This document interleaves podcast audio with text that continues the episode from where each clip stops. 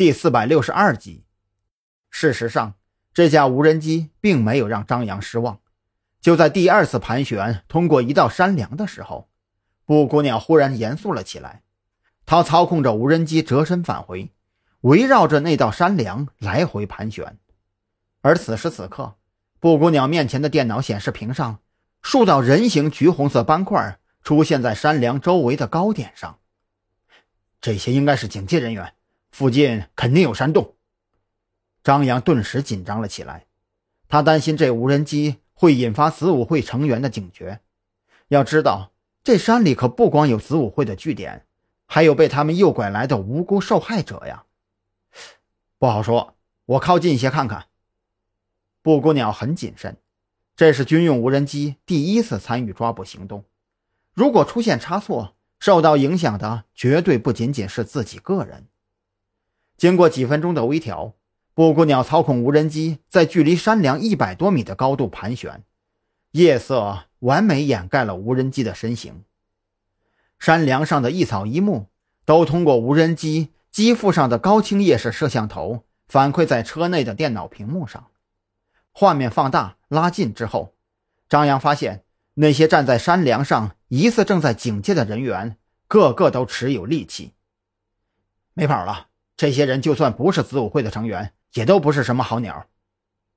张扬当即心中大定，这深更半夜不睡觉，手持利器在山林中警戒把风，能是什么好鸟啊？通过反复确定。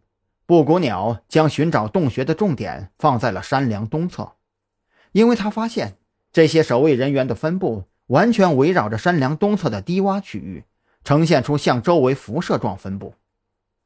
位置先标记下来，然后把无人机先收回来吧。张扬决定今晚暂不动手。一方面，自己不确定低洼区域里到底是否有守卫，这些守卫是否持有杀伤性武器。另外一方面，派出所加上专案组一共不到二十名警员，很难对整个山梁进行布控，尤其是深夜仓促出警的情况下。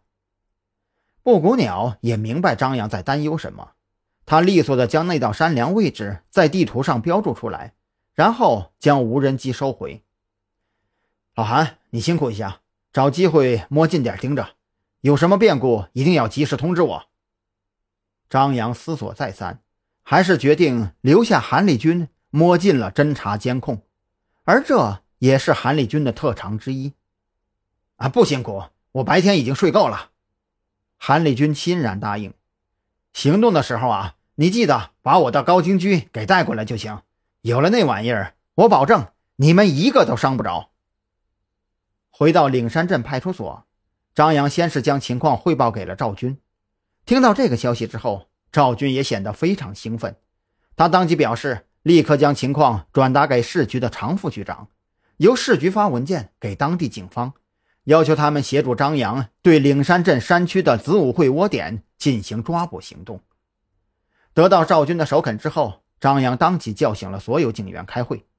等众人都到齐，张扬将无人机侦察到的情况详细介绍了一遍。然后看向正在往本子上记录的小秦，小秦，南山县现在能够调动的警力大概有多少啊？刑警队方面应该调动不了几个，主要还得看协警和县里的特警队了。小秦一时半会儿也说不准，毕竟他就是普通刑警。嗯，会后我们专案组会把情况上报给县局。由县局方面协调增援警力，按照岭山镇这边接连发生命案的恶劣程度，特警队应该会过来支援。张扬微微点头，现在能够依托的也只有当地警力了，从临海市调人过来有些不太现实。如果南山县能够调动特警队前来支援，这一次抓捕行动应该问题不大。